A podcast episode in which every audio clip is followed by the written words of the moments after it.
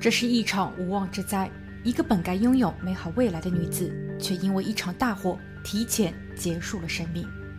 然而，这场大火却烧得并不简单。当调查到她时，她签订了认罪协议，但她说的内容是事实吗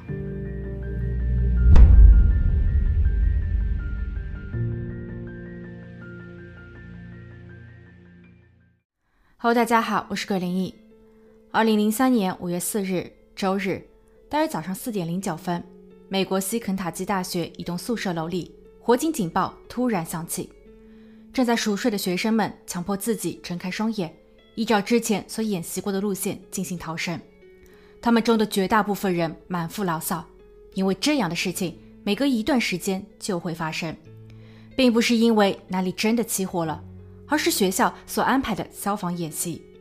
但这一次，当他们冲出大楼时，却看见了楼顶上烟雾腾腾。有学生说，着火的房间应该是二幺四室。他本想进去检查一下里面是否有人，但浓烟太呛，没有成功。几分钟后，消防人员赶到，在扑灭了火源后，他们进入了二幺四号房间。房门并没有上锁，里面一片漆黑。屋内总共有两张床，其中的一张上面堆满了衣服。诡异的是。这对衣服正上下起伏。当他们上前掀开衣服后，发现了奄奄一息的女大学生。她被立刻抬出了寝室。此时，周围的同学认出了她——十八岁的新生凯蒂。凯蒂，一九八四年六月十日出生在肯塔基州的一个单亲家庭中，家中还有一个比她大两岁的同母异父的姐姐。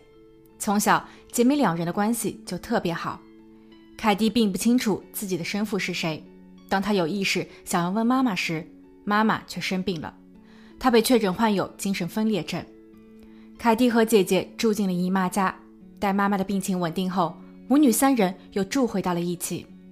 不过好景不长，妈妈的病情持续恶化，于是小姨芭比将姐妹两人带回她家抚养。但不久后，小姨离婚了，她一个人无法照料两个女孩。所以在凯蒂十岁那年，他被安排去了寄养家庭。幸运的是，养父母对凯蒂都很好，让他能够有一个稳定且健康的成长环境。凯蒂品学兼优，并参加了多个校外项目，例如田径、读书会。他还荣获了荣誉证书。高中毕业后，凯蒂申请并获得了多份大学的录取通知书。他最终选择在西肯塔基大学就读，其中一个非常重要的原因。就是因为他不想远离家人。二零零二年秋季，凯蒂进入大学，他认识了校友丹尼卡，两个人一见如故。之后，他们可谓形影不离，一起学习，一起打工，一起参加派对，甚至喝到烂醉。十二月，他们向宿舍楼管申请搬入了同一寝室，但这对好姐妹却恰恰在发生火灾的这一晚没有待在一起，谁也不知道丹尼卡在哪里。医护人员很快就抵达了现场，他们给凯蒂做了人工呼吸，然后将她抬上救护车。凯蒂在昏迷前说了最后一句话：“带我回家。”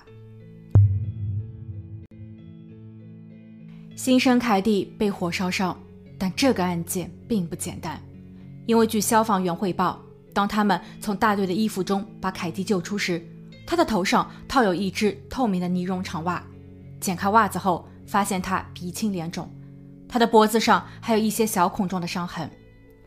火源的起因被推测为故意纵火。整个屋子烧得最严重的地方就是凯蒂所躺着的床，床单、床垫还有床上的衣服都被点燃了。最可恶的是，有人把房屋内烟雾报警装置给拆了，还拿了一条毛巾包裹了喷水灭火系统。现场还发现了一罐发胶。这应该是作案人用来助燃的。大约下午四点四十五分，警方开始介入调查。他们从校方处得知，起火的宿舍并不是新楼，在入口处没有监控，不过安装过门禁系统，每一位学生都需要刷上自己的门禁卡才可以进入。宿舍里有人看见，大约在四日凌晨一点，也就是着火的三小时前，凯蒂独自一人回到了宿舍。他穿着一件酒红色的衬衫。一条蓝色牛仔裤，面带微笑，心情愉悦。他在宿舍的二楼走廊上还与几位路过的同学挥手招呼。警员询问有谁知道室友丹妮卡在哪里，在场的人都摇了摇头。五点十五分左右，丹妮卡的手机被拨通。案发这一晚，她住在了朋友家，因为在这个周末举办了当地一年一度的赛马会，校友们组织了观赛和联谊活动。丹妮卡带上凯蒂和其男友莫里斯一同出席。早上大家还是好好的，但在夜里的活动中，凯蒂和莫里斯闹了矛盾，因为凯蒂看见莫里斯跟其他的女生很热情的打招呼。凯蒂怀疑莫里斯脚踏多条船，所以对莫里斯大打出手后，并决定提前退出活动。他坐上了男同学瑞安的车，瑞安在整个活动中做着代驾生意，他负责把喝过酒的人从活动地点送往他们的宿舍。丹妮卡本想一起回去，但凯蒂表示她不想打扰闺蜜的兴致，她只需要一个人静一静。所以丹妮卡在后来去到了朋友家。而那一位朋友也证实了丹妮卡的说法。在排除丹妮卡的嫌疑同时，警方还得到了两点信息：第一，凯蒂在当晚联谊会活动中喝了很多酒；第二，闺蜜丹妮卡在二点三十分时给凯蒂通过电话，她想确认凯蒂是否安全到家。但在电话中的凯蒂似乎有些迷糊，她说她正在床上，身体有些难过，她很害怕，因为寝室里有个人。她并不知道对方是谁，丹妮卡不放心，让她把电话给那个人。然后她听到了一个男人的声音，男人说：“是我把凯蒂送回屋的，不用担心，我会好好照顾她。”丹妮卡回忆，在男人挂断电话前，他似乎还在背景声中听到了另一个男人的声音。火灾几小时后，警员找到了凯蒂的男友穆里斯。穆里斯对凯蒂的遭遇非常震惊，他承认。在联谊活动时，他确实与凯蒂发生了争执，因为凯蒂提出想让自己跟他一起回寝室，但他拒绝了。之后，凯蒂看见多位女性与自己打招呼，所以凯蒂开始抱怨。在凯蒂离开活动现场后，穆里斯跟着另一位女生回了家，所以他也有不在场证明。当警员尝试联系这一晚送凯蒂回宿舍的司机瑞安时，却迟迟未能联系上。警员直接去到了瑞安的家，但瑞安并没有回家，这不得不让人开始联想：难道瑞安就是作案人吗？案件发生的十小时后，瑞安终于现身。他告诉警员，自己与凯蒂案无关，他唯一做的事情就是开车把凯蒂送到了宿舍门口。凯蒂下车后，他准备返回聚餐点接送下一位同学，但刚启动车时，车内的史蒂芬要求下车。瑞安将他放下车，然后改变了主意，开车回到了兄弟的公寓，与兄弟一起玩了一宿的电子游戏。通宵过后，他一觉睡到了下午。警员有些迷糊，史蒂芬是谁？什么时候冒出了他？瑞安解释说，二十岁的史蒂芬是自己的老乡，当晚他也参加了活动，但史蒂芬不是这里的学生，他融入不了，于是提前结束了活动。他坐上了瑞安的车，与此同时。瑞安接到了送凯蒂回家的请求。瑞安询问史蒂芬是否介意，史蒂芬表示他无所谓去哪里，也不着急回家。他称他会安静地坐在后排，不会妨碍瑞安做短波生意。所以凯蒂上车时，车内并不只有瑞安一人。凯蒂并没有反感后排坐着另一个人，他还在回家的路上，因为史蒂芬有些晕车而取笑他。警员通过瑞安的兄弟以及瑞安回到公寓的时间，排除了他的嫌疑。不过史蒂芬的突然下车又是为什么呢？在警员全力以赴地调查案件时，躺在医院中的凯蒂仍然处于昏迷状态，他的情况并不乐观。虽然在五月五日，他的脸上开始消肿，但身体的其他各项指标均出现了严重问题。五月六日晚上，超过一百多人聚集在了校园。他们为凯蒂祈祷守夜，但不幸的是，五月七日，伤势过重的凯蒂还是离开了人间。五月十日，案发六天后，警方对史蒂芬进行了提审。史蒂芬曾经因为偷窃而被捕，他在问答环节中相当的紧张。他承认在那一晚自己离开瑞安的车是为了去追求凯蒂。他跟在凯蒂的后面进入了宿舍楼，凯蒂留意到了自己。并允许自己到他的房间坐坐。史蒂芬说他不敢坐电梯，所以凯蒂独自一人坐了电梯。史蒂芬则是通过消防楼梯跑上楼的。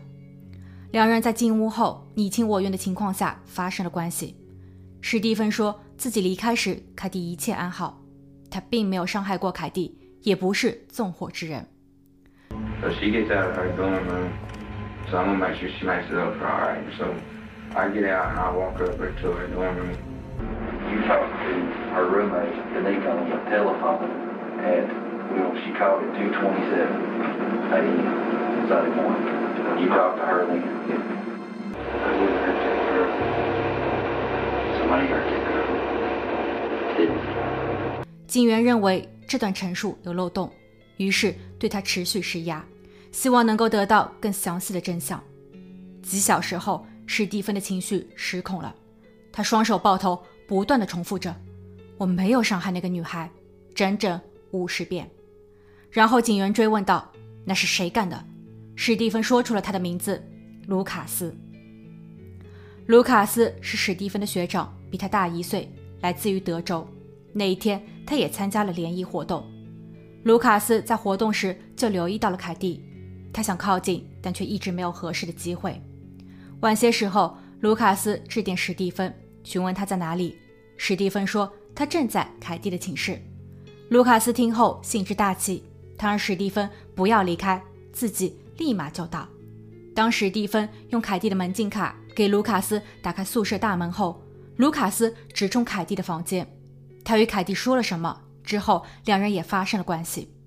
卢卡斯担心凯蒂在清醒后会报警，所以他放了火。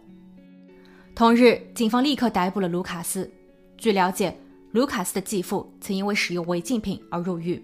他在被释放后，在家对卢卡斯和他的母亲大打出手，这些行为都潜移默化地影响着卢卡斯。卢卡斯在高中时交了女友，女友意外怀孕，两人奉子成婚。婚后的卢卡斯开始显现本性，他对妻子和孩子也并不手软，简直跟他的继父一模一样。二零零三年年初，也就是凯蒂案件发生的当年，卢卡斯和妻子离婚了，他丢弃了母子两人，并结交了一个新女友。五月三日，卢卡斯和新女友发生了争执，他摔坏了女友的手机，还重重的甩了她一巴掌。而在当天晚上的联谊会上，他好似一切都从未发生。在活动中尽情潇洒。当卢卡斯在警局被问话时，他思路清晰，表述完整。他说他在联谊会中确实有见到过凯蒂，并与其握手，这是他们仅有的交流。他并没有去到过凯蒂的寝室。活动结束后，他回到了距离案发地二十五英里外的继父家。卢卡斯还很配合地提供了 DNA。二零零三年五月。因为一场大火夺走了凯蒂的生命，警方也锁定了嫌疑人史蒂芬和卢卡斯。三个月后，警方犯罪实验室出炉了两人的 DNA 和指纹检测报告，所有的证据都指向了史蒂芬一人。卢卡斯的 DNA 和指纹并没有在案发现场出现。史蒂芬为了保命，他接受了认罪协议，并交代了犯案事实，但在他的陈述中再一次强调，一切都与卢卡斯有关。并且卢卡斯才是整个案件的主要作案人。之后，检方向嫌疑人史蒂芬和卢卡斯同时提起上诉。二零零五年三月，凯蒂案件开庭，庭审中，史蒂芬描述了当晚所发生的一切，而这一次的叙述与他第一次接受警方审问时的大相径庭。史蒂芬说，五月四日零点过后，自己坐在老乡瑞安的车内，他们一同去接凯蒂回宿舍。在车上，他旁敲侧击地了解了一下凯蒂的房间号。凯蒂下车后，自己也跟着下了车。他尾随凯蒂，并在宿舍大门被打开还未彻底关上之前溜了进去。他通过消防楼梯走上了楼，因为他担心电梯中会有探头。当凯蒂听到敲门声并打开了自己的房门时，凯蒂很惊讶。史蒂芬说，他并不放心喝醉的凯蒂。在卢卡斯到达之前，史蒂芬并没有与凯蒂发生什么。卢卡斯进入寝室后，把凯蒂直接推到了墙角。凯蒂有所反抗，但他并不是卢卡斯的对手。史蒂芬并没有阻止，因为卢卡斯威胁说，如果史蒂芬帮助了凯蒂，那么他和他的家人都会遭殃。卢卡斯在完事后要求史蒂芬对凯蒂做同样的事情，还让史蒂芬破坏了犯罪现场，包括将衣服堆到同一张床上，在凯蒂的身上喷洒发胶，对屋内的烟雾报警装置动了手脚。最后，卢卡斯提供了打火机。检方还举证了关于卢卡斯的更多疑点。在案发当日，卢卡斯有回到过继父家，继父认为他回家的时间发生在凌晨五点左右，但当晚。活动在两点就结束了。另外，卢卡斯在案发后的几日一直躲在家中的壁橱中。他说他想要去佛罗里达或回到德州。在卢卡斯被捕后，他在监狱中有告诉过另外两位狱友，他与此案有关。卢卡斯的辩护律师则否认了一切。他认为本案的实物证据为零，头发、指纹、DNA 等均未检测出与卢卡斯相关。被告史蒂芬是在编造谎言，试图减轻自己的罪行。至于那两位狱友的检举，完全是为了减刑而编造的瞎话。二零零五年三月二十二日，陪审团做出了裁决，卢卡斯无罪释放。作为认罪协议中的一部分，史蒂芬被判入狱终身，不得假释。凯蒂的家人向学校提起了民事诉讼，因为作案人并不是该校学生。但他们可以进入校园，还参加了校内的联谊活动，并趁机走进了学校的宿舍。校方并没有提供安全的环境，这间接导致了凯蒂的悲剧。在庭审过程中，律师还披露了关于凯蒂最后的遭遇。由于此处太过悲惨，我会在评论区留言置顶。最后，凯蒂的家人胜诉，他们获得了二十万美元的赔偿。学校也更新了安全措施。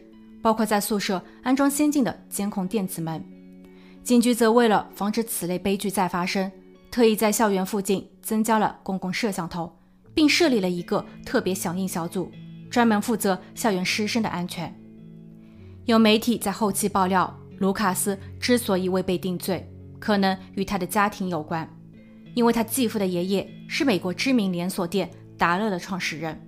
老爷子和其家人多年以来一直向案发学校捐款，并在2003年9月火灾发生的四个月后，额外增加了一笔50万美元的捐赠，并且要求校方进行保密。卢卡斯在后期接受媒体采访时，坚称自己是清白的，法官并没有错判。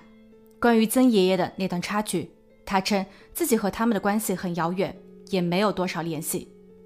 此案的真相。可能永远只有他们自己清楚了。好了，今天的案件就分享到这，我们下期见。